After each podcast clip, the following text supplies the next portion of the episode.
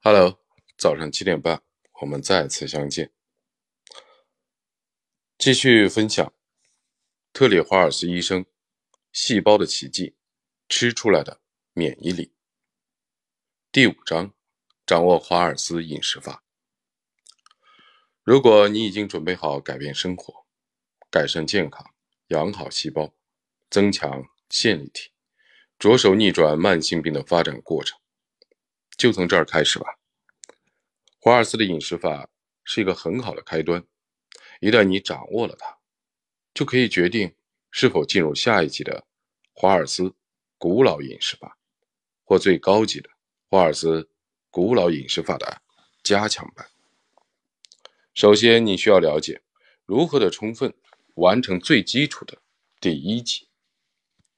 华尔斯饮食法包括两个必选和一个可选。但强烈推荐的成分：需添加的食物，需提取的食物，还有食物的质量。只要做好这三件最简单的事情，你一定会震撼于自己有多大的变化。如果你是一个自身免疫病的患者，我建议你从今天就开始实施华尔斯饮食法。这里作者画了一张图，我把这张图跟大家分享一下。它是一个金字塔形的图，然后最底层是绿叶蔬菜、复流的蔬菜、彩色的蔬果，然后上面第二层是蛋白质，主要是鱼肉、内脏，第三层是坚果和种子。比如瓜子啊、花生。第四层是允许摄入的脂肪，请注意，这里的脂肪一般指的是天然脂肪，不是人工加呃合成的。而且作者坚决反对吃任何的麸质食品、谷物和牛奶。深入的了解华尔兹饮食法的细节之前。我来解释一下，你将在每个饮食计划章节开头看到的上面这张图。这张图内容是华尔斯方案三个等级和美国标准饮食在营养密度上的差异。基于一千七百五十九卡路里的食物，这是我这个年龄和性别的日平均的摄入的热量。每日推荐摄入量是满足。百分之九十七人口需求的特定营养的摄入量，具体的数值由美国国家科学院食品和营养委员会设定。每种主要的营养素的量都不相同，而且每隔几年都会被重新审查一次。本书以我这个年龄段的女性为例，将被医学文献。认定为保持大脑的健康的关键的营养素的平均的摄入量，与研究报告中的平均的记录进行比较。饮食专家和营养学专家不愿意剔除主要的食物类别，如含有麸质的谷物、乳制品和鸡蛋，理由是它们能提供许多维生素和矿物质。例如，一般女性能通过面粉获得大部分的维生素。因为面粉中含有 B 族维生素，如叶酸、核黄素、硫胺素、烟酸和铁。食物应该为最佳的健康提供所有必需的营养素，而不需要依靠合成的补充剂。然而，你会发现，即使不吃面粉，华尔斯饮食法给人提供的维生素和矿物质也是美国标准饮食的1.5到8倍。华尔兹饮食法富含细胞生长的所需的物质，不需要添加人工合成的维生素。第一步，九杯蔬果。华尔兹饮食法的基础是每天要吃九杯蔬菜和水果。九杯听起来是不是很多啊？对某些人来说，这简直是令人望而生畏。如果你愿意的话，我建议今天就尝试吃九杯蔬果。这是你要做的第一件事，能很快给身体注入高强度的营养，改变你的自身的感受。虽然我的研究参与者必须一步到位，但诊所里的患者往往需需要用七天的时间，慢慢的达到这个数值。无论你和家人想用什么样的方法去实现这个目标，都可以开始尝试了。先从三杯开始，然后慢慢的增加，但一定要坚持向前，循序渐进，能推动你走上正确的道路。不要因为沮丧而半途而废，前进的再慢也是前进，因为前进会让你健康，放弃却没有任何的好处。不过我没有打算让你吃掉酒杯、苹果加卷心的莴苣。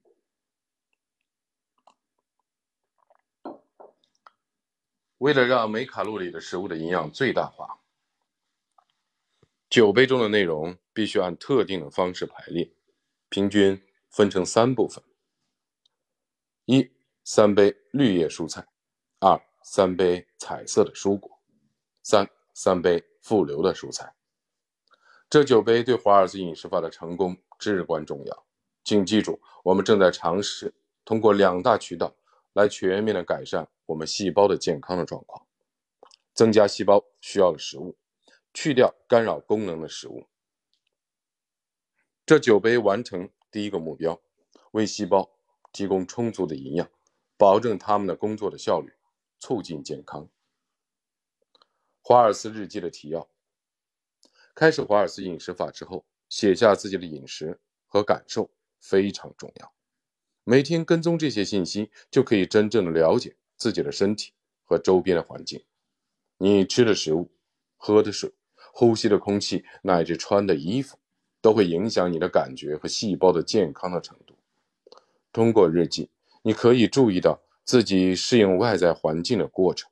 一旦出现了任何症状，就可以翻翻日记，看看自己吃了些什么。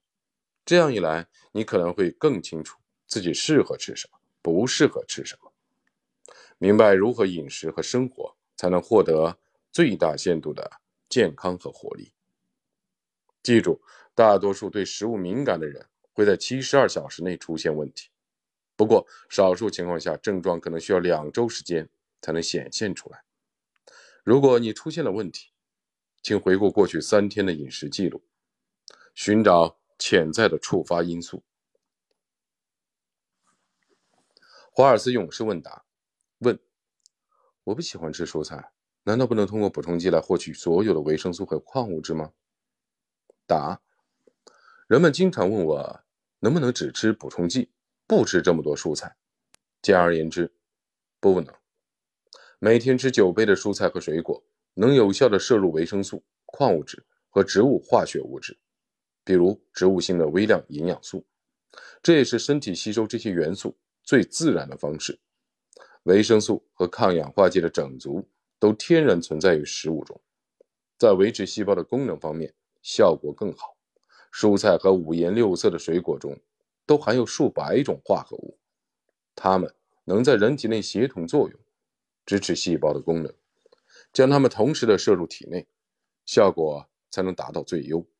此外，你服用的维生素、氨基酸和抗氧化剂、补充剂，通常都是合成的，合成的形式和自然产生的化合物的形状不一样，也不可能伴有相关所有的化合物，无法帮助身体有效的利用。因此，合成维生素与食物中天然存在的化合物的性质并不相同。在支持细胞生物化学机制方面的效果也不一样。有关补充剂的更多信息，我们可以参阅第十章。接下来，我们将更仔细的讨论这酒杯的分量该如何分配，以及真正享用如此丰饶的农产品以后，能够得到什么样的好处。古老的营养，我们的祖先食用富含植物营养素的食物。已经有两百五十万年的历史，直到近现代，科学才开始发现各种植物营养素的具体的作用。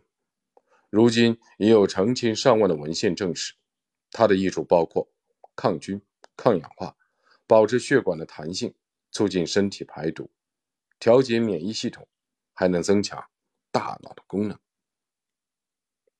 三杯绿叶蔬菜。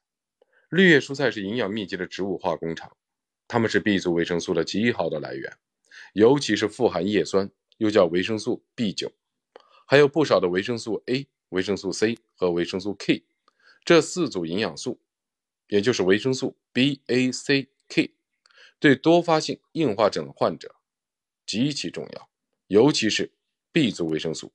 人体需要大量的维生素 B 来维持神经系统的健康运作。例如，你需要叶酸来制造髓鞘。如果你患有多发性的硬化症，髓鞘这种包裹着神经线路的脂肪绝缘层就会受到攻击，并且走向退化。任何有助于巩固髓鞘的东西都非常重要。二、维生素 A 源，绿叶蔬菜也富含阿尔法胡萝卜素和贝塔。胡萝卜素等维生素 A 源有助于视网膜的健康，当然还有其他的好处。许许多多发性多发性的硬化症患者患有黄斑变性和其他视网膜的疾病，多吃些绿叶蔬菜有助于视网膜和视神经的健康，降低视力受损的风险。维生素 A 对免疫细胞的功能也很重要。不要将免疫细胞与自身的免疫病混为一谈。如果你患有自身的免疫病，你的免疫系统可能是过度活跃了。但维生素 A 不会增加有害的免疫活动，相反，它将帮助你的身体重新的校准免疫力，回到正常健康的状态。维生素 A 也有助于提高骨骼的强度和皮肤的弹性，帮助你重返青春。三、维生素 C，维生素 C 对免疫细胞的功能、皮肤和牙龈的健康至关重要。维生素 C 也是一种有效的抗氧化剂，它有助于降低癌症的风险。尽管癌症可能使你现在的疾病的清单上最后一个值得担心的问题，但你要知道，抗氧化剂有助于保持人体细胞的正常的功能，这对于任何的慢性病的患者。都很重要。四、维生素 K，在肠道中健康的细菌的作用下，绿叶蔬菜中的维生素 K 能够转化为其他更有效的维生素 K 的形式，有助于降低患高血压、血管钙化和心脏瓣膜钙化这些风险。更令人兴奋的是，通过动物的实验发现，维生素 K 能帮助预防实验性自身免疫性。脑炎小鼠的多发性硬化症的症状，科学家逐步的发现，维生素 K 对脑健康非常重要，包括有助于髓鞘的产生。如果你有多发性的硬化症或自身免疫病，维生素 K 应该在重要的营养物的清单上名列前茅。绿叶蔬菜的好处远不止如此，一大盘的甘蓝色拉里有成千上万种化合物。而叶酸、维生素 A、维生素 C 和维生素 K 的补充剂中不存在这些东西。科学家甚至还没有为这些化合物命名。它们在体内共同的作用，为细胞提供所需的能量。对于多发性的硬化症的患者来说，预防多发性硬化症和补充髓鞘的潜在的益处不容忽视。多吃蔬菜，不管是生吃还是煮熟，重点。是坚持每天三杯。由于生蔬菜的体积比较大，所以如果你选择生吃，请务必将其捏紧，计算分量。如果按照两杯生菜相当于一杯熟菜的规则换算，也就是说，如果你生吃，应该每天吃六杯绿叶蔬菜。一些很好的蔬菜的品种，锌代表钙含量高。下面是作者推荐的蔬菜：一、芝麻菜，锌。刚才讲了，锌就是代表钙含量高。根甜菜、白菜心及其他亚洲蔬菜，各种颜色的叶用甜菜，散叶甘蓝锌，蒲公英叶锌，各种甘蓝，卷叶恐龙羽衣甘蓝。或红色甘蓝、锌、生菜所有类型的深绿色、亮绿色或红叶的生菜，不含卷心莴苣、包心芥心、西芹、菠菜心。绿叶蔬菜的好处：绿色的植物含有极丰富的植物化学物质，这些营养素的已知的益处包括抗癌、消炎、增强大脑的功能，使皮肤变得细腻光滑、更有弹性。调节激素的平衡，心血管不易发生动脉粥样硬化，改善肝脏的功能，改善视力。这些资料来源是经植物营养谱授权改编，来自功能医学研究所工具箱。心血管代谢会议课程资料，二零一二年五月二十八日。注：本章的食物的清单并不完整，只举出了一部分的蔬菜水果作为例子。如果你对本章没有列出的食物有任何的疑问，请翻阅本书后面更全面的食物清单。三杯的彩色蔬果，这三杯由色彩鲜艳的蔬菜和水果组成。要选择那些通体鲜艳的蔬果，如胡萝卜，还有根甜菜，而不是只有鲜艳表皮的类型，如红苹果。事实上，白肉的水果如苹果、梨和香蕉不算在酒杯之内。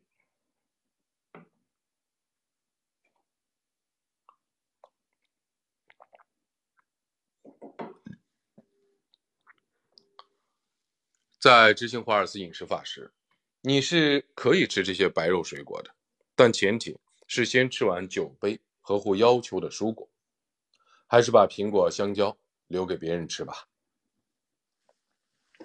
抗氧化剂的作用，抗氧化剂有助于保护人体，对抗自身免疫病和其他的问题。已有数百项的研究表明，色彩鲜艳的蔬菜和水果中富含抗氧化剂，有助于预防心血管疾病、癌症和阿尔兹海默症。例如，对甜菜根汁的研究表明，它与更多的一氧化氮和更健康的血管内皮细胞有关。内皮细胞为血管的内壁。直接影响血管的功能。血管的健康意味着血管内壁充满了弹性、坚韧，能阻止动脉粥样硬化和组织碎片的进入。抗氧化剂对此有很大的作用，特别是天然食物中摄入的抗氧化剂。科学研究发现，食用甜菜的根汁，被试血压较低，血细胞粘性较小，可以自然的改善血压的问题。降低动脉和静脉堵塞的风险。色彩鲜艳的蔬果的颜色就是抗氧化剂的标志。通体鲜艳的蔬果中，抗氧化剂的浓度最高。自由基会造成内部的损伤，而抗氧化剂会在自由基引起太多麻烦之前将其清除掉。所以，你多吃一点色彩吧。幸运的是，颜色鲜艳的蔬菜和水果往往也是最美味的。请坚持每天至少吃三种不同颜色的水果。我们可以看一下下面这张表。绿颜色的水果，举例：芦笋、洋吉、牛油果、绿豆、绿色的卷心菜、芹菜、带皮的黄瓜、青葡萄、绿豌豆、猕猴桃。酸橙、甜瓜、蜜瓜、秋葵、绿橄榄、青椒、荷兰豆、甜豌豆、带皮西葫芦。虽然黄瓜、西葫芦内部是白色的，但由于它们都是低淀粉的蔬菜，而且皮中富含抗氧化剂，如果你是连皮吃的，那么它当然要算进去。红色的根甜菜、血橙。红色的卷心菜、车厘子、蔓越莓，新鲜或者无糖冻干的都可以。石榴、菊苣、红色的覆盆子、食用大黄、草莓、番茄、红色的葡萄油、西瓜、红葡萄、蓝色、紫色和黑色的蔬菜，野樱梅，产于北美和欧洲的黑莓。蓝莓、海藻、茄子、葡萄干、接骨木果、黑色或紫色的葡萄、紫色的无花果、紫色的羽衣甘蓝、黑橄榄、李子、西梅干、黑色的覆盆子、黄色和橙色的水果、杏、黄色的葡萄油、胡萝卜、金色的奇异果、柠檬、黄椒、芒果、菠萝、厚皮的南瓜。南瓜、油桃、矮南瓜或印度南瓜、橙子、红薯、山药、番木瓜、橘子、桃子。了不起的彩色蔬果，蔬果的不同的颜色表示不同性质和不同组合的植物化合物。以下是彩色的蔬果对人的好处：消炎、抗癌。使血管更畅通、更有弹性，增强大脑的功能，提高身体细胞的活力，保护你的前列腺，保护 DNA，杀菌，增强免疫力，改善皮肤的状况，促进生殖系统的健康，改善视力。资料来源：经植物营养谱授权改编，来自功能医学研究所工具箱，心血管代谢会议课程资料，二零一二年。五月二十八日，三杯富硫的蔬菜。最后，你需要吃三杯富含硫的蔬菜。这些蔬菜除了含有抗氧化剂以外，还含有促进健康的硫化物。硫不像抗氧化剂那么经常出现在媒体的报道里，但也是一种对健康极其重要的化合物。富硫食物可以滋养细胞和线粒体，特别是能帮你的身体更有效的清除毒素。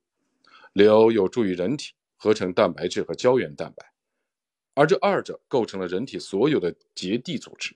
如果你的关节有问题，就特别需要硫，它也能够给你强韧而美丽的皮肤、头发和指甲。含硫的饮食有助于改善皮肤病和关节炎。许多关节的患者会服用一种叫做甲己黄烯甲烷的补充剂来缓解关节的疼痛。但我更倾向于从饮食中摄入天然、完整的硫化物。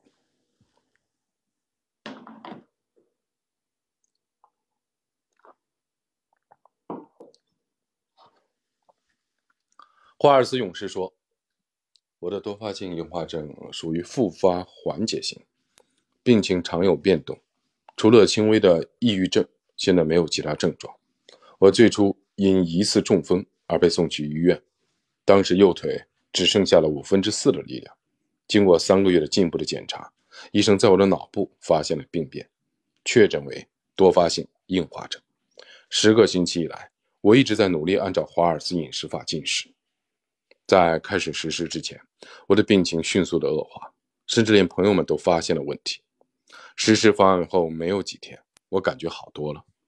现在我的思维更清晰了，很少出现痉挛。睡眠的质量也好了很多，对生活的态度也积极了。朋友们都说，感觉我状态越来越好，也越来越幸福了。我比从前更热爱美食，因为现在我才能尝到真正的味道。另外，我整个人的感受都很舒适，减掉了多余的体重，头发变得健康，头皮也不像之前那么干燥。我精力旺盛，每天早上醒来都精神焕发。我很感激。生活中的许多的事情，包括华尔斯医生的帮助。他面对多发性硬化症绝不言弃的勇气，让我深受感动。因为有他，我才能更好的应对自己眼下的逆境。理查德于英国伦敦，数以千计的研究证明，富硫化合物对健康有益。研究发现，富硫蔬菜最重要的用途是保护血管的贡献。这对多发性硬化症患者和其他自身免疫病的患者都非常重要。正如我在第二章提到的，保罗·赞邦尼医生发表的研究报告指出，多发性硬化症的患者更容易出现脑血管的堵塞，从而导致慢性脑脊髓静脉功能的不全。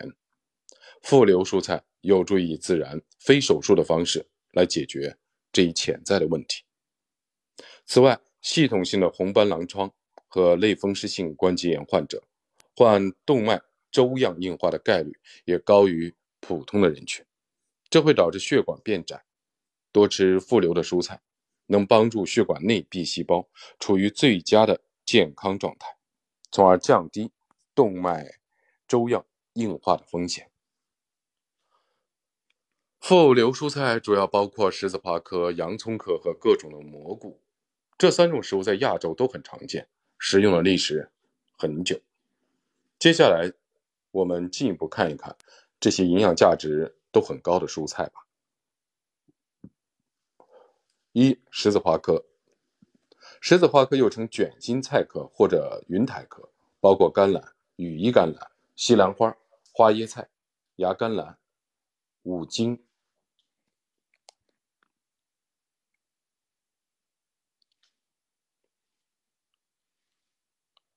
五斤甘蓝和萝卜，云台科蔬菜富含多种有机硫化物，包括二吲哚基甲烷、吲哚三甲醇和来福硫烷。在许多的动物的实验中，这些化合物都表现出了排毒、减少氧化应激的重要的作用，还能应用到细胞内产生抗氧化剂谷胱甘肽，达到保护脑细胞的目的。卷心菜的科属的蔬菜，在很多文化中都很受重视，是所有蔬菜中最具营养价值的一种。我这里得说一句话，不然话说我是挂机。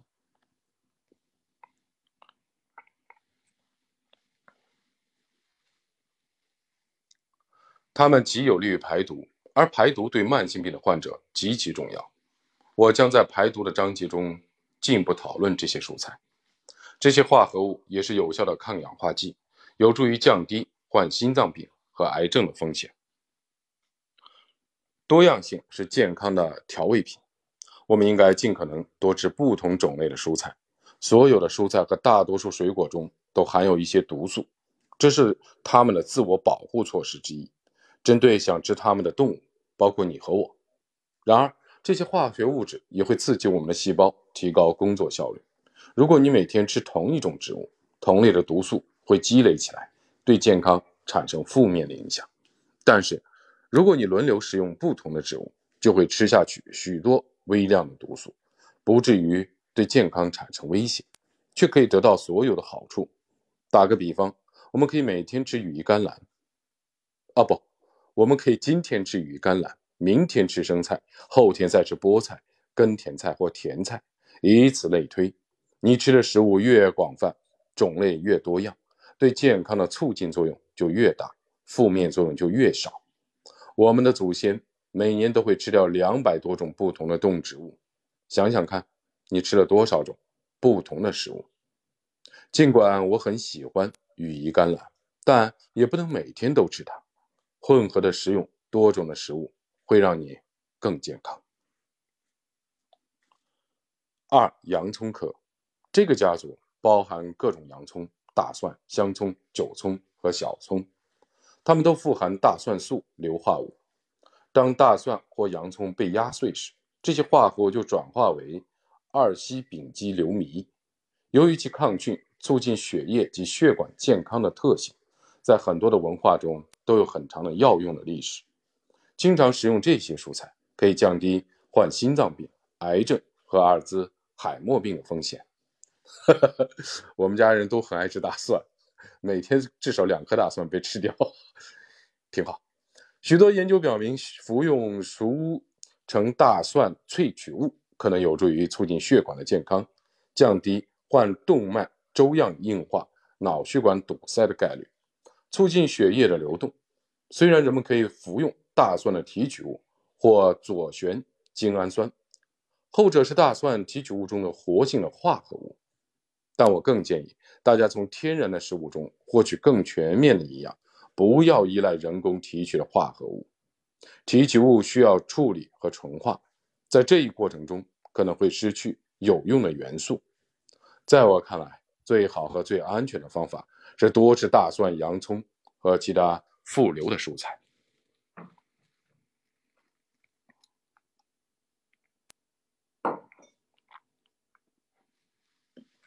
不要浪费。购买新鲜的蔬菜可能很贵，如果你把有营养的部分扔了，或是一直囤放到变质，那太浪费了。以下的行为可以避免浪费钱和营养物质：把不太新鲜的蔬菜切碎，丢进汤锅里，加水或肉汤煮成蔬菜汤。这个国外可能蔬菜比较贵吧。不要扔掉萝卜、甜菜或五青的叶子，这些可以打碎或煮熟以后使用，它们营养丰富，也可以算进每天的蔬菜的定额里。西兰花、花椰菜和大头菜的叶子同样可以使用，搅碎或者煮汤都行。两种料理绿叶蔬菜的简单的方法：一、将蔬菜水果或橙汁或全脂椰奶一起放入搅拌机里，搅碎制成绿色的蔬果昔；二、用椰子油炒洋葱和蘑菇，加入切碎的蔬菜，翻炒一两分钟。如果蔬菜看起来很苦，就多加些椰子油或者全脂椰奶。好了，我们看一下蘑菇类。最近最后一类的富硫的蔬菜就是蘑菇。除了硫之外，它还富含 B 族的维生素。蘑菇在亚洲有数千年的药用的历史。蘑菇富含贝塔 D 葡聚糖和盐藻黄素半乳聚糖，它们是蘑菇细胞壁的组成部分，能刺激杀伤。细胞帮助平衡免疫系统，保护有机体免受癌症和自身免疫疾病的侵袭。蘑菇是一种很棒的美食。它有一点需要注意：一部分自身免疫病的患者对蘑菇过敏。我们将在第六章讨论发酵食品，详细的讨论这一点。如果你发现食用蘑菇以后会出现更严重的头痛、疲劳或任何脑病的症状，我建议你不要再食用它了，至少暂时别吃。坚持华尔兹饮食法六个月以后，你可以将蘑菇重新引入食谱，尝试偶尔食用，但每周不要超过一次。幸运的是，你还有很多其他富流的食物可供选择，足够填充你每天三杯的量。了不起的富流食物。已知的富流食物的健康的艺术包括抗癌、杀菌、促进血液的流通和顺畅、解毒、促进肠道的蠕动、保护心脏、调节激素的平衡、增强免疫力、保护肝脏。资料来源经植物营养谱授权改编，来自功能医学研究所工具箱。心血管代谢会议课程资料，二零一二年五月二十八日。我们列举了一些富蔬呃富硫的蔬菜，你会发现一部分的食物和其他清单存在重叠，比如甘蓝，既富含硫，也属于绿叶蔬菜。在吃九杯蔬果时，你可以自主的选择将它算在哪一组里。富硫的蔬菜包括芦笋、白菜、西兰花、芽甘蓝、卷心菜、花椰菜、韭菜、羽衣甘蓝叶。日本萝卜、大蒜、甘蓝、韭葱、蘑菇、红、黄、白洋葱、小萝卜、无青甘蓝、大葱、香葱、五青及五青叶。华尔兹的勇士问答：问，我不能吃 FODMAP 食物，还能加入华尔兹饮食法吗？答：所谓的 FODMAP。就是一类难吸收的短链碳水化合物，包括果糖、乳糖、多元醇、果聚糖、低乳半聚糖。常见的 FODMAP 食物有小麦、黑麦、豆类、洋葱、大蒜、蘑菇、牛油果、核果类和苹果。这些化合物一般不能直接被小肠吸收，而需要在小肠中的细菌发酵并进一步的消化，然后才能吸收。这一过程有时会引起一部分人肠易激症状。在我的临床观察里，患者和其他的追随者的肠易激问题几乎都能通过华尔斯古老饮食法来解决。如果出于某种原因你仍然有困难，我建议你直接尝试华尔斯古老饮食法的加强版。华尔斯古老饮食法加强版的方案中，存在着肠易激问题的人，一般能接受来自内脏和天然高质量脂肪的微量营养素。充分利用九杯蔬果。一开始，每天九杯蔬果并不容易。应该去哪里买？多久买一次？如何储储存它们以保持新鲜？应该怎么吃？如果吃这么多蔬菜，胃痛怎么办？我们来谈谈这些问题。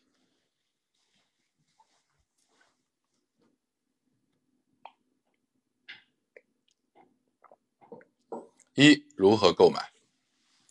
因为新鲜的蔬果中的维生素和抗氧化剂的含量会随着时间的推移而减少，所以首先要考虑的是尽可能在当地购买新鲜的食物。农贸市场和农家摊是酒杯蔬果最佳的来源，但要注意尽量购买应季的蔬果。买本地出产的蔬菜可以减少采摘和消费之间的时间，最大限度地提高食物中的维生素和矿物质的含量。每周至少买一次蔬菜和水果，如果可以的话，最好每周买几次，乃至每天去购买新鲜的蔬菜。没有什么比吃一大盘当天采摘的蔬菜更健康的了。如果有条件的话，更理想的状况是在自家的后院种菜。哈哈哈，我就是这样啊，我在我家露台上种，这样就能够每天在院子里挑选食物了。没有比这更新鲜的饮食方式了。我相信多吃自己种植的食物是你恢复家人健康活力的重要的策略。当然，成为一名后院的农夫需要付出一些劳动，但可能没有你想象中那么难。酒杯蔬果中的很大一部分能够简单的种植在屋顶或阳台上，比如菠菜、甘蓝、羽衣甘蓝、生菜、洋葱、大蒜、香葱、西红柿和草莓。你也可以在后院里添加一些容易维护的蔬菜和水果，例如浆果类的灌木，种下去之后几乎不需要打理。有些人担心种菜经常需要弯腰除草，可能会带来体力上的压力。我建议体力欠佳的人可以购买高的苗苗床，将蔬菜抬高到腰部的位置。升高的苗床能够提壤，呃，提高土壤的质量，因为你可以使用更优质的。营养土填埋苗床，并用堆肥和天然的肥料使其肥沃。你的家人可能更愿意帮忙打理。园艺的非常有益健康，也是很好的减压的方法。压力也是我们稍后要讨论的问题。如果你住在公寓楼里，没有后院，可以尝试加入社区的花园组织。如果你不能或者不想自己种植，则可以考虑加入社区分享型的农业活动。在 CSA 中，你可以预付定金给农民，然后在整个生长的季节，每周从对方那里得到一盘新鲜采摘的蔬菜和水果。一部分 CSA 只限夏季参与，但现在越来越多的 CS 组织能够在春秋甚至冬季分享农作物。每周获得农作物是一种惊喜。思考如何烹饪和吃掉各种各样的蔬菜也很有趣，也。有助于帮助人们享用更多的蔬菜的品种，时常更换食物的类别。我建议去找一个离你比较近的有机的 CSA 组织。你也可以种植一些不那么传统的食物，比如球芽甘蓝或蘑菇。大部分的孩子都喜欢种植这些食物。另一个有趣的家庭的活动是寻找各地可以食用的野生的食物，尤其是在城镇和公路沿线的空地上。但要记住，你必须非常的谨慎，准确的识别这些植物，因为有些植物和蘑菇是有毒的。有关在哪里学习觅食的信息，请参阅附录 C。华尔斯勇士问答：问，我能将九杯蔬果都榨汁喝掉吗？答：不可以。如果你使用榨汁机，那提取和去除纤维产生了蔬果汁的血糖的指数。会非常高，会使你的身体产生更多的胰岛素。蔬果汁将与维生素和酶一起被迅速的吸收。如果一定要打碎了吃，我建议你用像 Vitamix 或 Health Master 之类的料理机来做蔬果昔，它能将全部的水果蔬菜，包括纤维保存下来，不会让你的血糖上升太快。如果你往里面多加些水，看起来就会像蔬果汁一样，但吃下去会比较健康，因为血糖的指数不会太高。我们曾经遇到过一些身材非常娇小的试验对象，实在吃不下九杯蔬果，于是我建议他们吃四到六杯，剩下的用料理机做成蔬果昔喝掉。对于吃不下九杯蔬果的人，这是一个很好的解决方案。从蔬菜和水果中获得最佳营养的优先的顺序是：一，从自家的花园中摘下新鲜的蔬果，当天食用。啊，我的花园里只有韭菜。二，从本地农民或者 CSA 处购买新鲜蔬果，当天使用。三，从商店或本地农民处购买本周内采摘的新鲜蔬果。虽然他们不一定会告诉你采摘的时间。四、冷冻或发酵食品通常从远处运来的生鲜蔬果更好。五、从超市购买或远处运来的生鲜蔬果，例如跨省送来的农作物等等。六、来自海外的生鲜蔬果。七、罐装蔬果。记住，食物运输的越远，加热的就越多，失去了维生素和抗氧化剂。就越多。注意，如果食物在一百零五哦华氏度，也就是四十度摄氏度啊，或更低温度下干燥，只要保持干燥并低于三十度，它就和新鲜的食物一样好。准备的过程：把蔬菜带回家以后，尽量立即进行准备工作，往水槽里装满水，然后把所有的蔬果清洗干净。你可以用清水冲洗。也可以在两升水里加一大汤勺醋来洗菜，用纸巾擦干蔬菜和水果，放进能密封的袋子或塑料的容器里，这样比较容易保持干净，也很容易看清内容。为了之后省事，请把蔬果都准备好。根类的蔬菜的末端需要清洗修剪，剪掉的豆豆类的老梗，撕碎的生菜，这样可以随时拌沙拉了。把花椰菜和西兰花掰成小朵。当你打开整洁的保鲜的抽屉，看到所有的蔬菜都被你码得整整齐齐，就会更愿意拌沙拉或炒菜，或随手捏出几根生蔬菜吃一吃。如果你准备做饭，打开抽屉，看到一片的凌乱，必须从头开始擦洗、修剪、剥皮、取芯、切菜，很可能动都不想动了。别忘了保留平时不吃的叶子，可以丢进汤锅煮蔬菜汤。浆果则不要太早的清洗，最好随吃随洗。此外，浆果的保质期较短，最好在购买后一两天就吃完。如果你一次性购买或收获了太多的农产品，没法快速吃完，那就把它们保存起来，以备日后的使用。我建议你先清洗、去籽和取芯。然后装进密封的分装袋里冷冻起来，这样就可以随时解冻并享用优质的农产品了。做成罐头也是一种选择，但工作量太大了。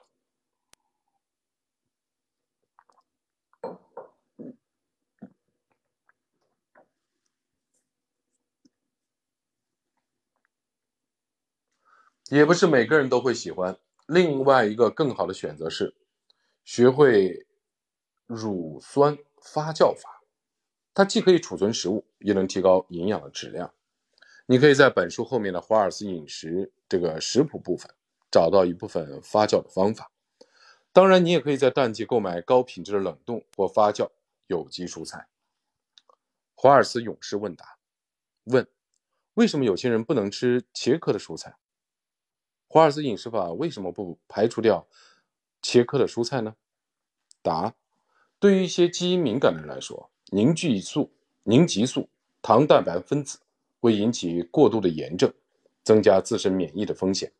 切科的蔬菜，土豆、西红柿、茄子和甜椒含有凝集素，这可能会导致免疫系统过度的活跃。有些人不会对茄科植物产生反应，它们还是很好的营养的来源。我不排除茄类蔬菜的原因是。如果把所有可能给人带来麻烦的食物全部去掉，那就没剩下多少东西了。有些人甚至吃甘蓝都会过敏。所以我只建议不要吃我认为对慢性病患者有害的食物，比如麸质和乳制品，它们引起食物敏感的可能性最大。如果你的个人食物敏感性异乎寻常，有很多的方法可以确认。首先，在华尔斯日记中追踪自己对食物的反应。所以，如果你对茄科蔬菜有不良的反应，就立刻删除它；反之，如果没有不良反应，你就可以继续吃。如果你吃不下九杯蔬果，或感到胃部不适，你一定觉得根本吃不完这么多蔬菜。我特别理解，因为总有人跟我这么说。首先，你应该认真的执行华尔斯饮食法，包括不吃麸质和乳制品。这个问题可能自然而然就解决了。我将在本章后面的部分讨论这一点。大多数人吃了太多以谷物和乳制品为基础的食物，去掉了这些东西。会给你的胃留下很大的空间。用蔬菜和水果来填满胃是极为健康的方式。不过，我也明白，这是一个重大的饮食的改变。对一些人来说，突然加大的蔬菜的摄取量会导致肠胃不适。在身体的调整的过程中，你可能会胀气、胃痉挛、腹泻，甚至便秘。如果你患有多发性的硬化症或者自身的免疫病，也可能出现更严重的。胃肠道的问题，如炎症性肠病，从而更难吃下这么多的蔬菜。如果你需要的话，完全可以循序渐进，慢慢来，总比突然开始后直接放弃要好得多。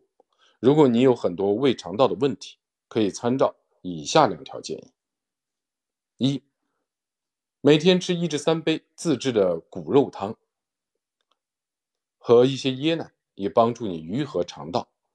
二，一开始以蔬菜汤的形式吃蔬菜，先将蔬菜加入水中炖煮二十分钟，滤出蔬菜，把蔬菜汤加进骨肉汤里。一旦一切顺利，你身体调整好了，就开始把蔬菜弄成泥，再把蔬菜泥加入汤里，从少量开始，逐步增加，你的身体会慢慢的习惯这种营养，分解以后的纤维也更容易消化。每个人的消化酶以及肠道中的细菌都不相同，所以对蔬菜的耐受性也各不相同。独特的 DNA 会导致独特的消化和排毒酶的平衡机制。我发现有些人吃了三杯生的绿叶蔬菜就会腹泻，但是如果将蔬菜煮熟，或者每天只吃一两杯生蔬菜就没有问题了。对于患有炎症型的肠病或有任何腹部问题，如肠易激综合症的人来说，煮炖是最容易摄取蔬菜营养的方法。不过我这里要插一句话啊，这个如果血糖高或者是糖尿病的人，尽量要吃干的东西，少吃汤的东西。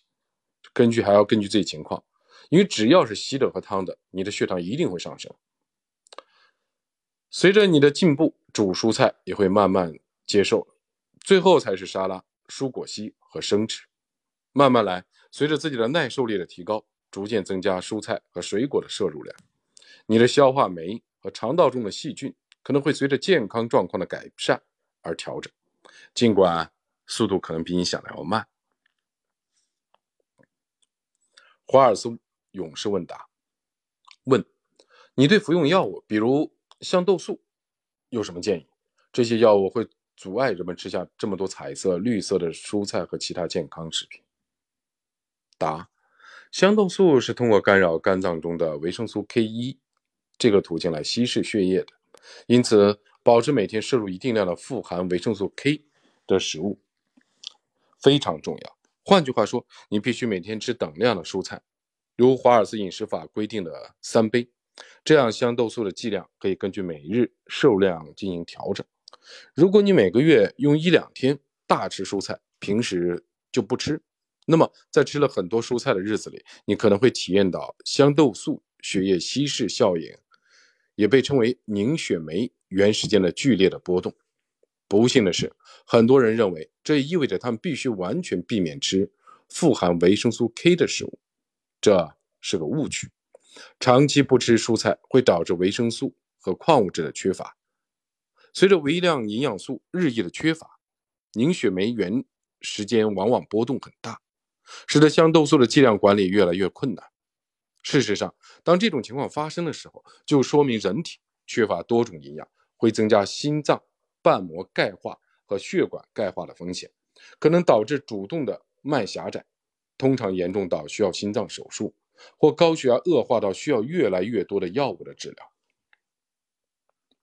我建议用香豆素的患者去和和处方医生谈一谈。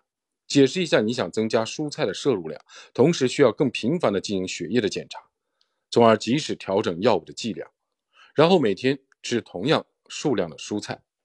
这个方法既可以让你充分的获取绿叶蔬菜中的营养，又能继续从药物上安全的受益。针对服用香豆素的人，还有一个办法，那就是每天服用一次甲耐醌杠七，也就是维生素 K 二。这样你就可以继续摄入维生素 K，从而安全的调整香豆素的剂量。这将降低因维生素 K 耗尽而导致过量的钙沉积，从而造成心脏瓣膜的钙化和血管的钙化的风险。但在开始补充维生素 K 之前，请你务必咨询你的医生。你必须始终与管理香豆素剂量的医生合作。让医生知道你正在努力的是营养的摄入最大化。如果你对某种特定的食物有明显的不良反应，三个月内不要吃它。继续实施华尔斯饮食法的其他的步骤，坚持三个月以后，你可能有所康复，能够一周一次的频率食用这种食物。如果尝试之后还是不行，请继续避免食用。第二步。拒绝麸质和乳制品。既然我们已经讨论所有你能吃的东西，现在我们来看看不能吃的食物的原因吧。放弃含麸质的小麦、黑麦和大麦，远离乳制品中的酪蛋白，这看起来很难。你爱面包，你喜欢芝士，没有它们，你怎么活呀？虽然麸质和酪蛋白看起来没什么关系，但它们的分子氨基酸的序列。相似，所以对于我们的免疫细胞来说，它们呢通常是等效的。当我们吃这些食物的时候，多巴胺的水平会上升，这让我们感觉很好，甚至像嗑了药一样飘飘欲仙。想象一下，铺满了绵密的芝士的披萨、冰淇淋的蛋卷或者巧克力的饼干，吃起来多美妙啊！我们的大脑会沉溺于这种飘飘欲仙的感觉，所以很容易吃下太多的卡路里，却没有什么营养。麸质、小麦、黑麦和大麦中的蛋白质和酪蛋白的感受器与麻醉剂刺激的感受器阿片的受体相同。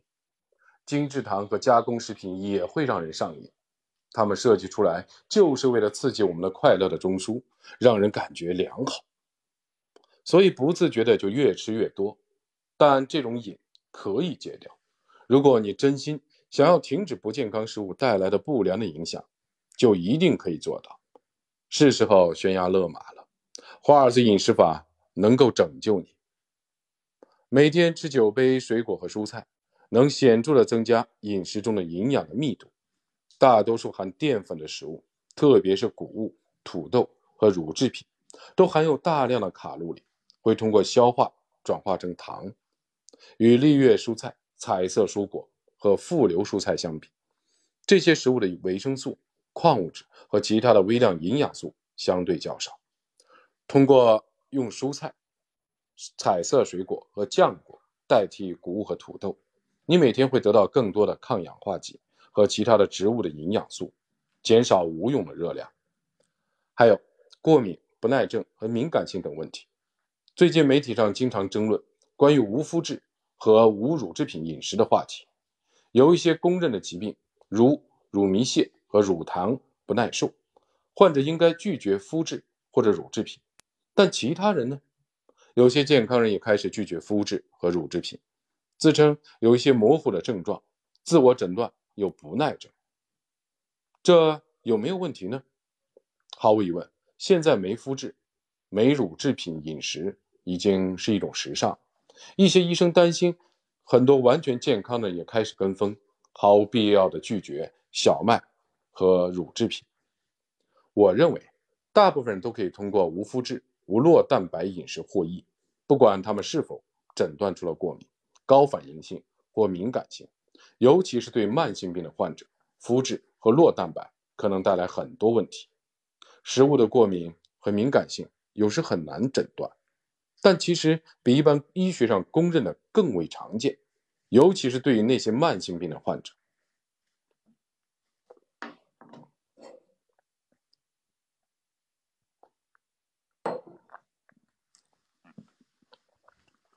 你可能根本不知道自己不适合吃麸质、酪蛋白，从没发现过任何的迹象，因为百分之九十的时候都不会出现急性的腹部的症状。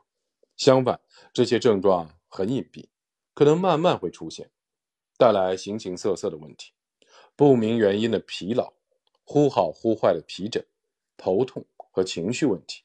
无法识别的麸质和酪蛋白的敏感性与各种健康问题有关，包括但不限于过敏、哮喘、自闭症和其他脑病、慢性头痛、湿疹和其他皮肤疾病、不孕、炎症性肠病。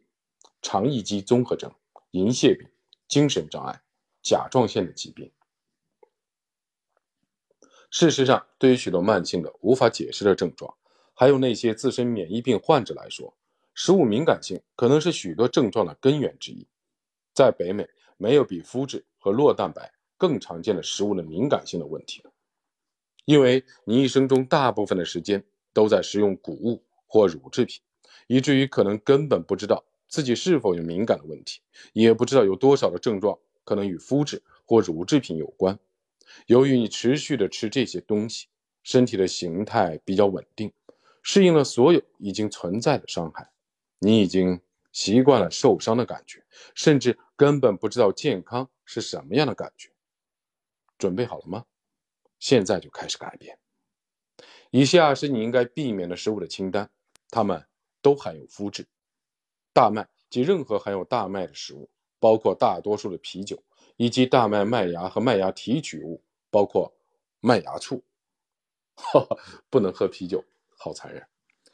碾碎的干小麦，塔布雷沙拉中的小麦粒，含小麦、大麦或黑麦的谷类食品，不管是热的还是冷的。杜兰小麦、马佐面粉、饼、面包、面包糠。大多数的面包含有麸质，用粗面粉和硬面粉制成的意大利面，两者都是小麦。黑麦和任何含有它的东西，面筋、纯小麦的麸质，乌冬面。小麦和任何含有它的东西，包括麦麸和小麦胚芽，包括大多数的面包、百吉饼、松饼、蛋糕和其他的糕点。小麦的表亲，斯佩尔特小麦、黑小麦、法罗卡莫特小麦。单粒的小麦，对我们中国人来说就是面粉、面条、大饼，你不能吃了。麸质也隐藏在很多可能你意识不到的东西中，比如熟食肉、调味品、圣餐薄饼、沙拉酱、汤、酱油，甚至药物、化妆品和信封胶里。酱油里面的麸质是很多的，这呃，这个麸质过敏的是酱油都不能吃的。如果你不确定某些东西是否含有麸质，可以看看标签有没有无麸声明，或者给厂商打电话去询问。好消息是，你可以吃谷物和淀粉。哦这个真是搞不清了。至少在这一集的食谱里是可以吃的。下一季的华尔兹古老饮食法会限制所有的谷物和淀粉，但现在你可以吃一定量的无麸质的谷物和淀粉。华尔兹饮食法可以吃的谷物和淀粉。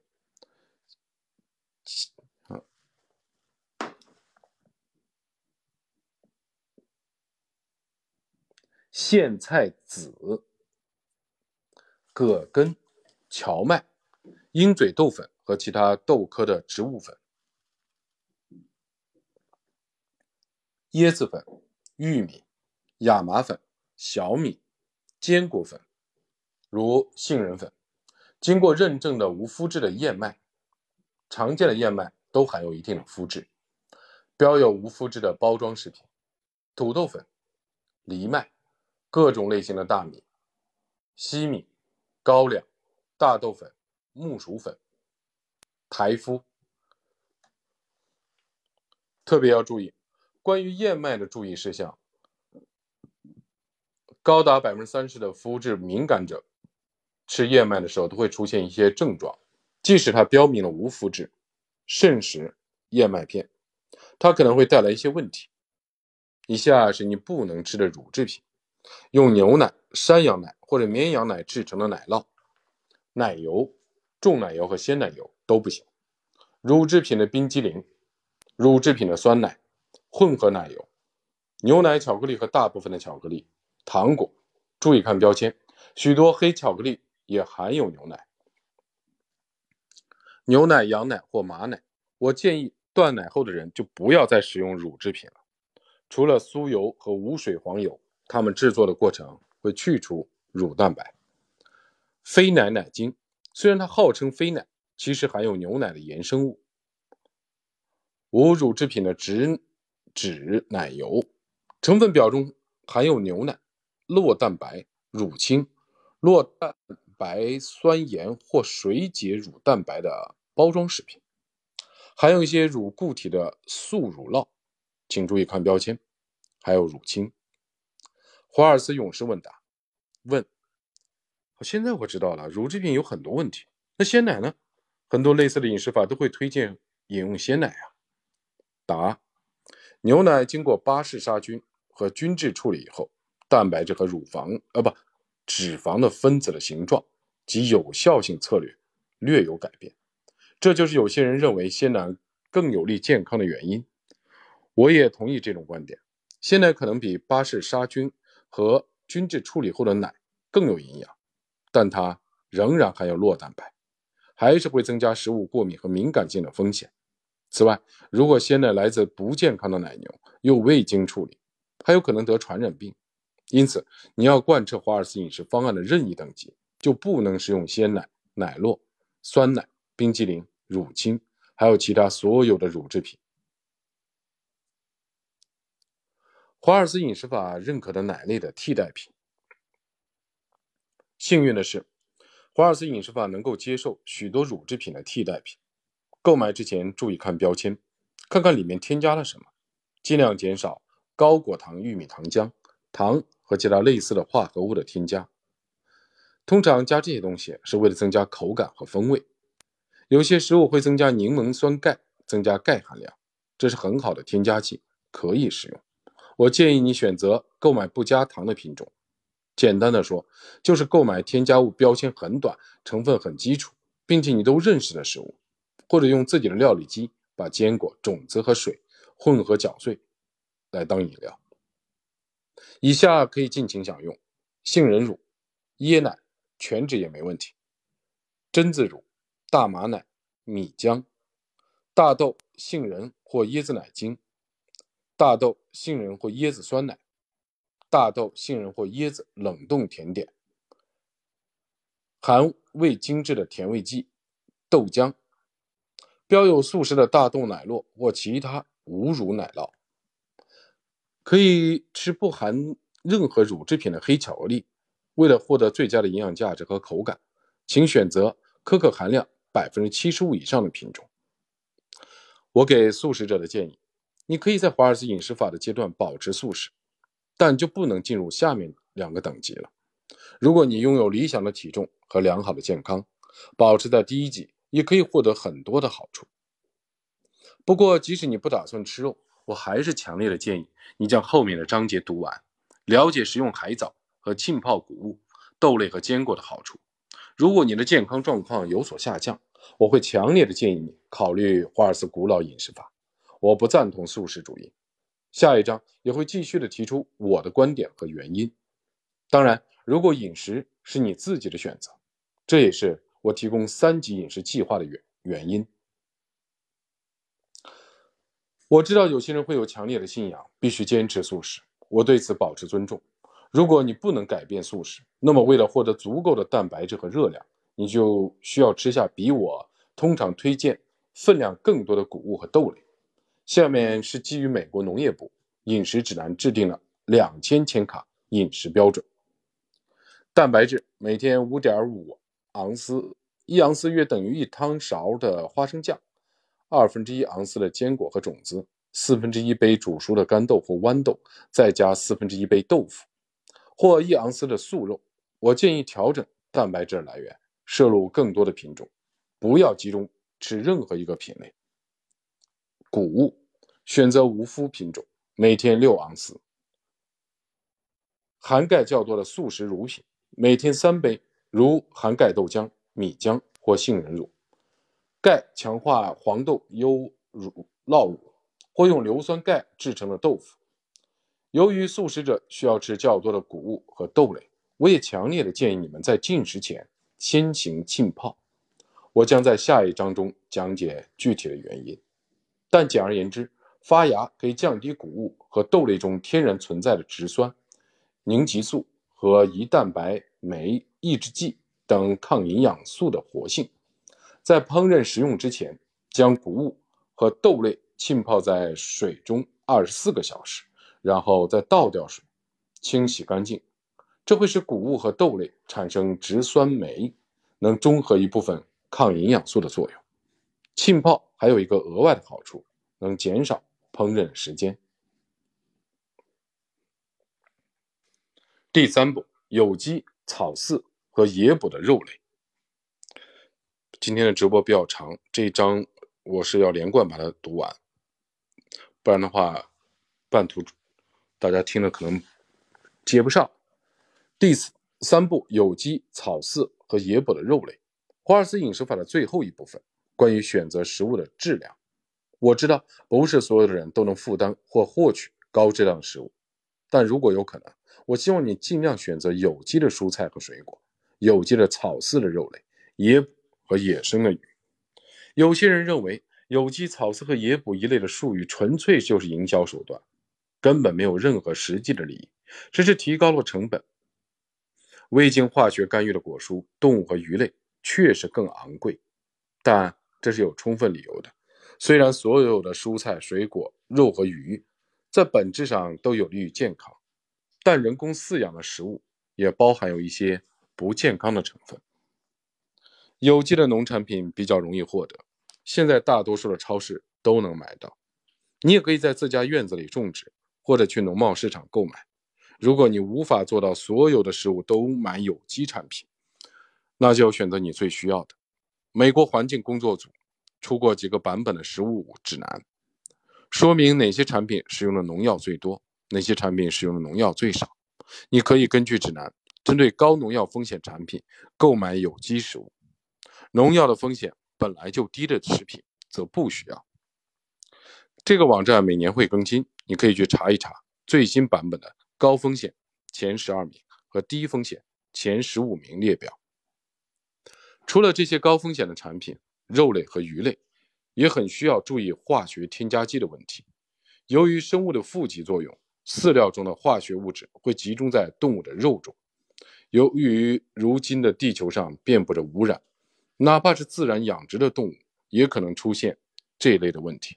例如，小鱼吃植物可能会从被污染的环境中吸收少量的汞和其他的化学物质，而较大的鱼不仅从污染的环境中获得汞和化学物质，还会从还会从小鱼身上获取这些物质，沿着食物链往上走，越大的鱼吃了越多的小鱼，化学物质的集中程度也在增加，所以大型鱼类的肉中含有最高的汞和其他的化学物质。猜猜看，谁在食物链的顶端？当然是我们人类了。吃饲养的肉类和养殖的鱼时，就会吃下它们用过的生长激素。抗生素和杀虫剂，最密集的毒素会集中在你的脂肪里。记住，人类大脑百分之六十到七十是都是脂肪。华尔兹勇士问答：问，对于过敏的人，如何通过饮食摄取 W- 杠三脂肪酸？答：如果你连鱼油都吃不了，那么试试看能不能吃些藻类提取的 DHA 油。如果还是不行，那就每天吃两勺亚麻油。此外，还应该多吃草饲的肉类。另一种选择，检查自己是否对鸡蛋过敏或敏感。如果你对鸡蛋不敏感，就可以吃富含 DHA 的鸡蛋。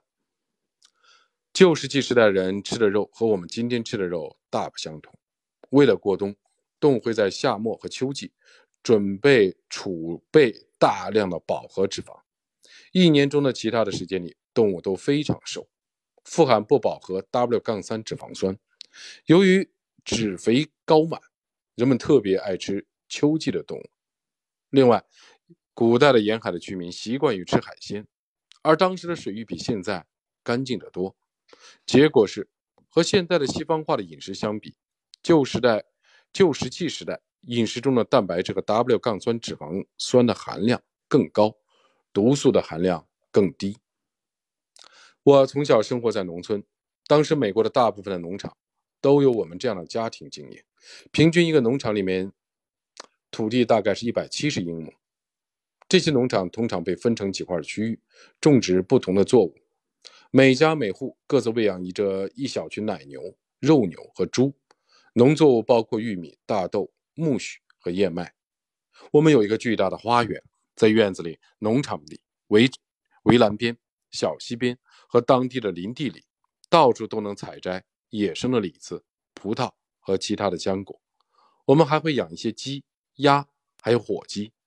但当时的人们已经开始使用化肥、除草剂和杀虫剂，因为它们可以增加产量，所以迅速的流行。我记得我爸有一个喷雾机，用来给玉米喷锈去茎，也就是一种阔叶草的除草剂。他还为牲畜。打抗生素对抗感染，每年都给所有的动物驱虫。他给猪喂玉米，把它们喂肥，然后卖给屠宰场。我父亲会在秋天把牛犊卖给其他人，然后他们把牛关起来，用玉米迅速的增肥。奶牛一天能挤两次奶。他们在春天和夏天吃茂盛的牧草，冬天则吃玉米和干草。这就是现代科技边缘的农场，一只脚走老路。另一只脚走进新的道路。今天的农业的已经发生了铺天盖地的变化，小型的家庭农场的数量很少，企业化的农场的规模在稳步的上升，肉类的生产效率提高，价格相对低廉。你在超市看到的大多数的肉都来自大型禁闭系统中生长的动物，这些动物往往被关在室内或拥挤的室外的围栏里。在最短的时间内，最大限度地增加饲料喂肥，而饲料中通常含有抗生素和生长激素。结果是，非有机饲养的肉类和养殖的鱼类几乎都含有化学的毒素。吃下去之后，你的肝脏和肾脏不得不努力地处理和消除这些毒素。如果你的身体健康，也许能够容忍这些化学物质一段时间，但最终吃下去的有害的物质可能会对你的细胞。造成破坏，导致各种疾病。你会患上哪种疾病，取决于自己的基因，以及哪些毒素累积在身体内，发生了哪种激素的失衡。如果你患有多发性硬化症这样的自身免疫病，说明身体已经明显的失衡，所以要比其他人更在意食物的质量。这就是为什么你应该吃最健康、最有活力、污染最少的动物。如果你是一个生活在旧石器时代的人，完全可以吃到未受污染的野生动物，但今天你很难做到。然而，慎重的选择动物的蛋白的来源，还是可以增加干净的程度和营养的密度。你会不会打猎、捕鱼？认识的人有猎人或渔夫吗？这些做法可能会让你，啊，不是让一部分人感到厌恶。但如果没有他们，我们的祖先根本无法生存和繁衍。而且要获得动物的蛋白质，这是最新鲜、最自然的方法。你能不能找到放养的农场，从中购买产品？野牛、鹿和麋鹿的养殖场都会出售鲜美的肉类，其中毒素含量最少，而且含有更高浓度的健康营养素，如 W- 杠三脂肪酸。一定要确认这些动物没有被饲料喂肥，或是用谷物喂养。你是否能找到一个草饲、有机、自由放养或者驯养动物的农场？有机动物不能吃任何的激素或抗生素，饲料也必须是有机的。如今，草食有机农场比以往常见多了，也更容易找到。如果你附近没有，可以尝试网购。能买到有机谷物喂养的半草饲肉类吗？这比一般的饲养的动物好得多。你能找到野生捕获的鱼、虾和其他的海鲜吗？尽量选择比较小的鱼，因为它们处于食物链的较低位置，毒素的密集度比较低。理想的情况下，尽量的选择冷水鱼类和家庭养殖场中的小型鱼类，这是污染最少和最自然的鱼类的选择。除非你实在没有其他的选择，否则请不要吃饲养场养动物、笼养家禽和农场饲养的鱼，这些是动物蛋白污染最严重的来源。肉类的选择，理想的情况下，你所有的动物的蛋白都应该是有机草饲或者野生的。以下是对不同渠道的具体的解释：饲养的动物，常规的饲养的动物吃的是谷物，通常是转基因玉米，局限于较小的生活空间，通常会用激素使它们生长更快，并通过抗生素预防密集养殖造成的疾病。养殖的鱼类。养殖的鱼在沿海的水域的网箱中生活，通常吃的是谷物产品，这使它们的 W- 杠酸脂肪酸的水平更高，更可能含有污染物，如神经毒性多氯联苯、激素干扰多溴二苯醚、抗生素及用于控制海狮感染的杀虫剂。草饲动物，草饲动物在断奶以后就只吃草和草料。尽量购买百分之百的草饲动物。注意，有些野牛生长在高高的草原上，比一般牧草的营养更充足。半草饲动物，这些动物从断奶以后就开始吃草，但在屠宰前的最后的六周喂谷物，通常是玉米。这足以改变动物的脂肪酸的构成，增加了 W- 杠六脂肪酸的含量。更理想的是，W- 杠三脂肪酸则被减少了。从而失去了草饲动物的大量的好处。有机的肉类，这些动物的饲养过程中没有添加激素和抗生素，但仍然被喂以谷物，含有过多的 W- 杠六脂肪酸。一些没有获得美国农业部有机认证的小型家庭农场，也会放养不添加激素和抗生素的草饲动物。你可以自己去找农夫聊一聊，了解具体的情况。野生动物，野生动物和鱼类不被人驯养和控制，他们会自己寻找食物。试着找一个会打猎的朋友，他可以，你可以得到充足的鹿肉或者麋鹿肉。如果购买这些食物超出了你的预算，请记住，酒杯蔬果，拒绝麸质和乳制品，是华尔斯饮食法的基本要素。只要做到了这两点，吃不了有机食品或不能完全吃有机食品，也是可以接受的。你可以根据自己的预算做出选择。华尔斯饮食法第一要务是摄入足够多的植物营养素，预防停止食用麸质和乳制品带来的不良的反应。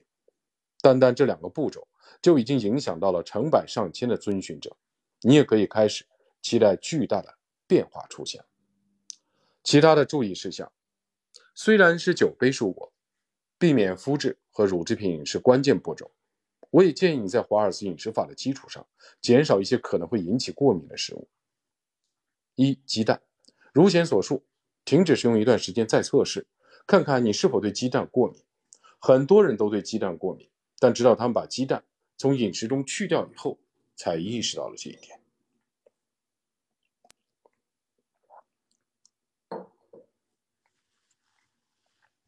非有机大豆，它可能会导致过度的炎症。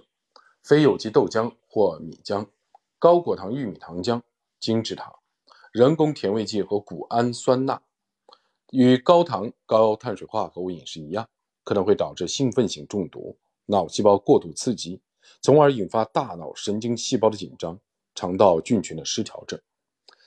所有的反式脂肪、氢化油或部分的氢化油，任何的植物油，尤其是玉米、大豆、菜籽、葡萄籽和棕榈仁油。我们将在第七章中讨论油和脂肪的问题。任何的汽水，包括健怡可乐。另外，我强烈的建议你不要吃那些辐射或微波加工过的食物。My God，微波炉不能用了。我的建议是尽可能吃自然的食物，用微波能量或电离辐射在分子水平上处理食物，不管是用来加热还是杀菌，我都不推荐。我建议大家吃新鲜的、本地产的食物，用常见的方法处理。生的、熟的或发酵，我们祖祖辈辈都是这样吃过来的。就我个人而言，总觉得微波炉的食物的味道很奇怪。华尔斯饮食法总结：注意，一定要吃饱。你可以根据自己的体型增减蔬菜、水果和肉的分量，但一定要按比例增加或减少。每天食用九杯蔬菜和水果，可以根据你的食量调整分量，但一定要按比例，分为。三杯绿叶蔬菜，三杯复流蔬菜，卷心菜科、洋葱科或蘑菇，三杯彩色的蔬果，黄、橙、红、蓝，还有黑色。吃草饲或者野生捕获的肉和鱼，每天吃十六六到十二盎司。根据体型和性别决定具体的分量。尽量少吃加工过的肉类，如香肠、火腿、培根，还有腊肠。但如果你很喜欢吃，可以选择那些不含麸质、亚硝酸盐和谷氨酸钠的产品。素食者也要摄入足够的热量，多吃不同品种的食物，包括蔬菜、谷物、坚果、种子、豆类和大豆。最好每天吃两汤勺亚麻油、大麻油或胡桃油。你可以吃大豆，但必须选择有机。非转基因的品种。如果你是素食者，并且经常食用大豆，我建议你多吃发酵的大豆，如腐乳、豆豉、纳豆或者味增。可以吃不含麸质的淀粉，比如无麸质和谷物或土豆，但不要吃的太多。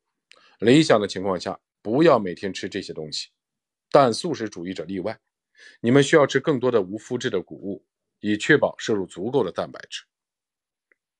可以适度的享受苹果、香蕉和梨，但它们不能算在酒杯蔬果之内，必须在完成酒杯目标以后才能使用。坚果和种子，包括生杏仁酱、芝麻酱、葵花籽酱，每天最多四盎司。呃，一盎司大概就是一汤勺，就你你拿你家的勺子去量一下。非谷物酒，最好是有机葡萄酒或无麸质的啤酒。天哪，还有无麸质的啤酒呵呵，了解一下。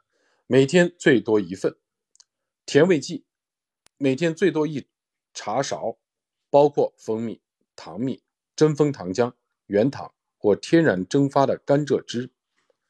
W- 杠三脂肪、亚麻油、大麻油、胡桃油，只能冷吃，不要用这些炒菜。每天不超过两汤勺，除非医生另有指示。这里我再补充一下啊。这个肠子的小秘密，另外一本书就德国人写的那本书里面特别强调，橄榄油是可以对抗自由基的，但千万橄榄油打开以后要放冰箱，而且不能用于炒菜，就是换句话不能加热。啊，刚说到这儿，马上作者就推荐了其他的油，橄榄油、芝麻油、牛油果油必须是冷压油，看到了吗？确保是有机和非转基因食品，禁食。所有含麸质的食物，所有含乳制品的食品，蛋、非有机的豆浆或米浆、白糖、高果糖玉米糖浆和人造甜味剂，包括汽水和健怡可乐。所有反式脂肪、氢化油和富含 W- 杠六脂肪酸的植物油，玉米、大豆、菜籽油和棉籽油。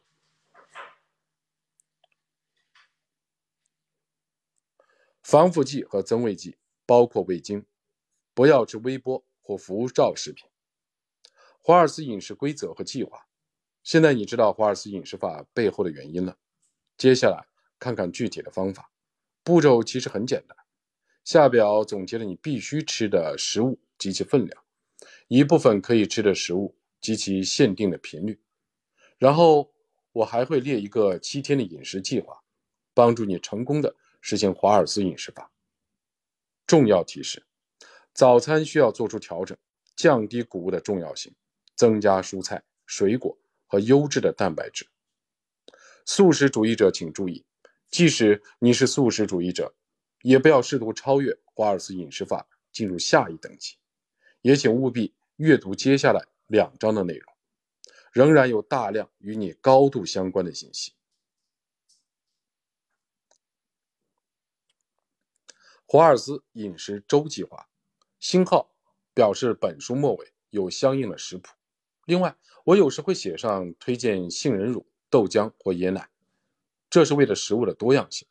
在饮食这个阶段，你可以随意的互换。呃，我把这个周计划这张表跟大家分享一下啊。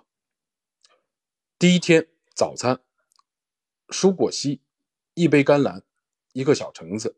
一杯菠萝，一杯不加糖的有机豆浆，一汤勺营养酵母，一份迷迭香烤鸡，前一天晚上准备好，吃的好丰盛啊。中餐沙拉，两杯橄榄，一杯白菜，一个小番茄，两茶勺特级初榨橄榄油，米醋调味，四盎司番茄沙丁鱼。一杯生五清。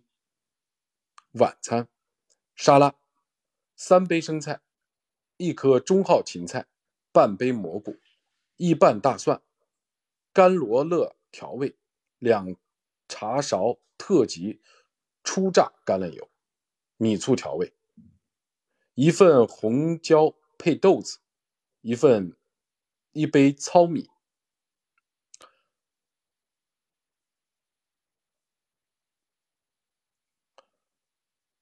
第二天早餐，蔬果昔，一杯西芹，一杯青葡萄，一个猕猴桃，一汤勺营养酵母，水和冰块。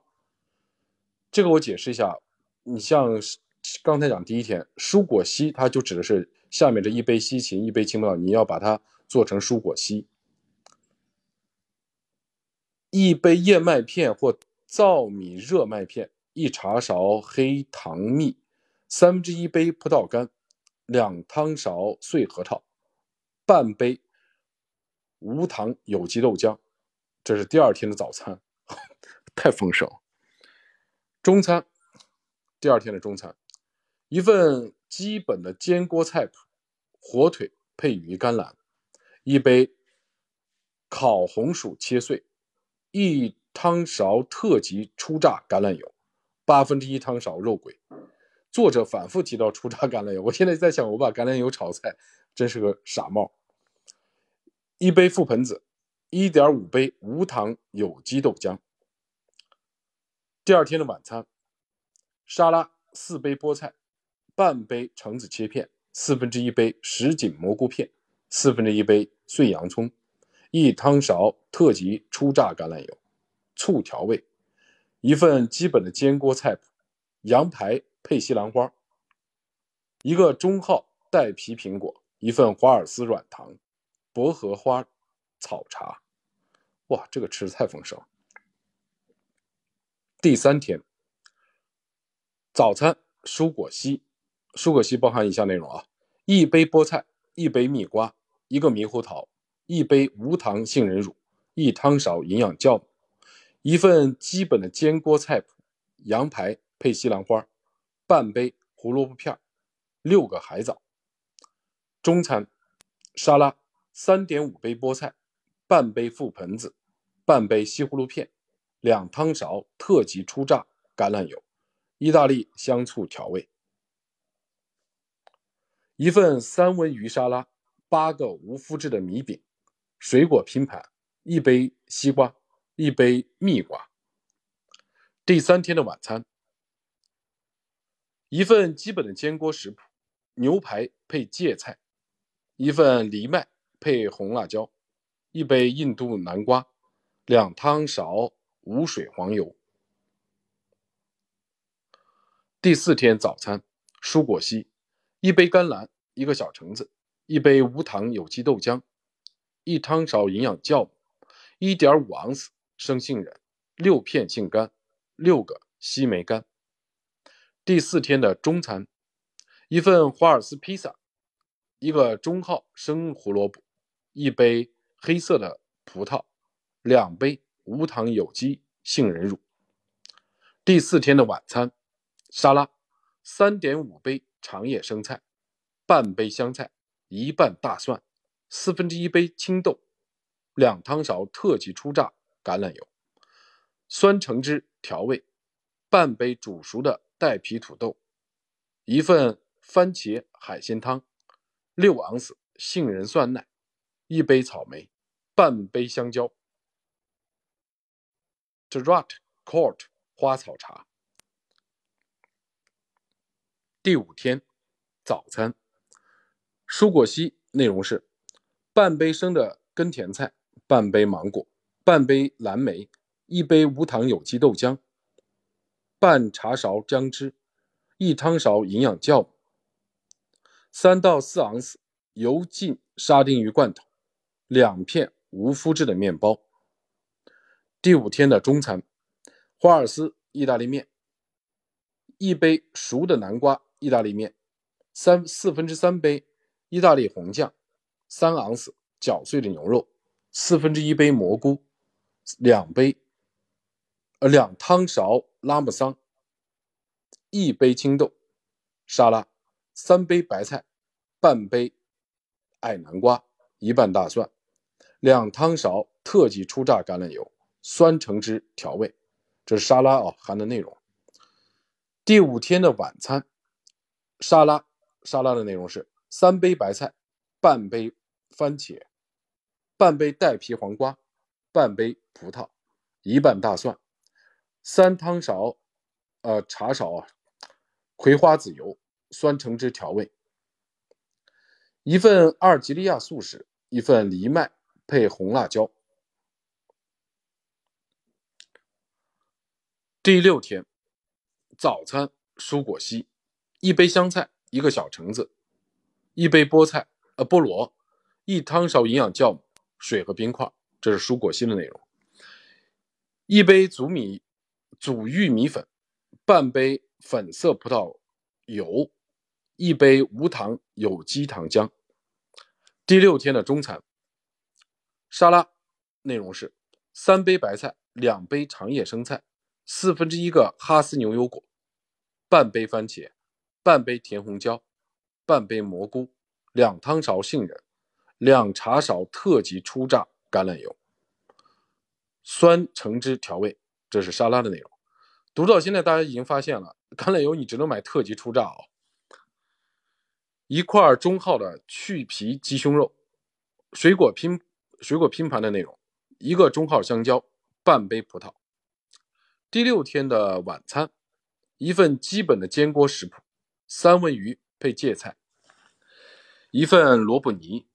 好了，我们来看一下水果拼盘的内容，一个中号的桃子，半杯。无糖樱桃，一茶勺特级初榨橄榄油，一杯青豆，一杯无糖有机豆浆，路易波士茶。第六天的早餐，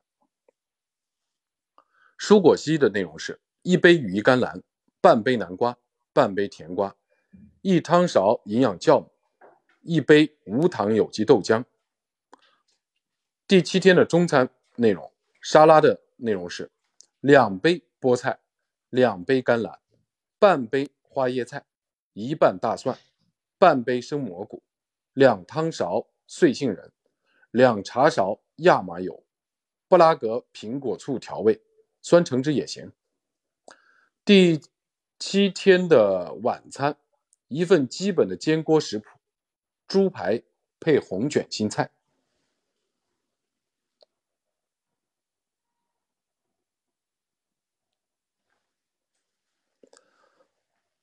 呃，这个表现在翻了一页，还有个内容，就是第七天的早餐。我这刚才再补充一下，早餐是六盎司杏仁酸奶，半杯无糖樱桃，四汤勺碎樱桃。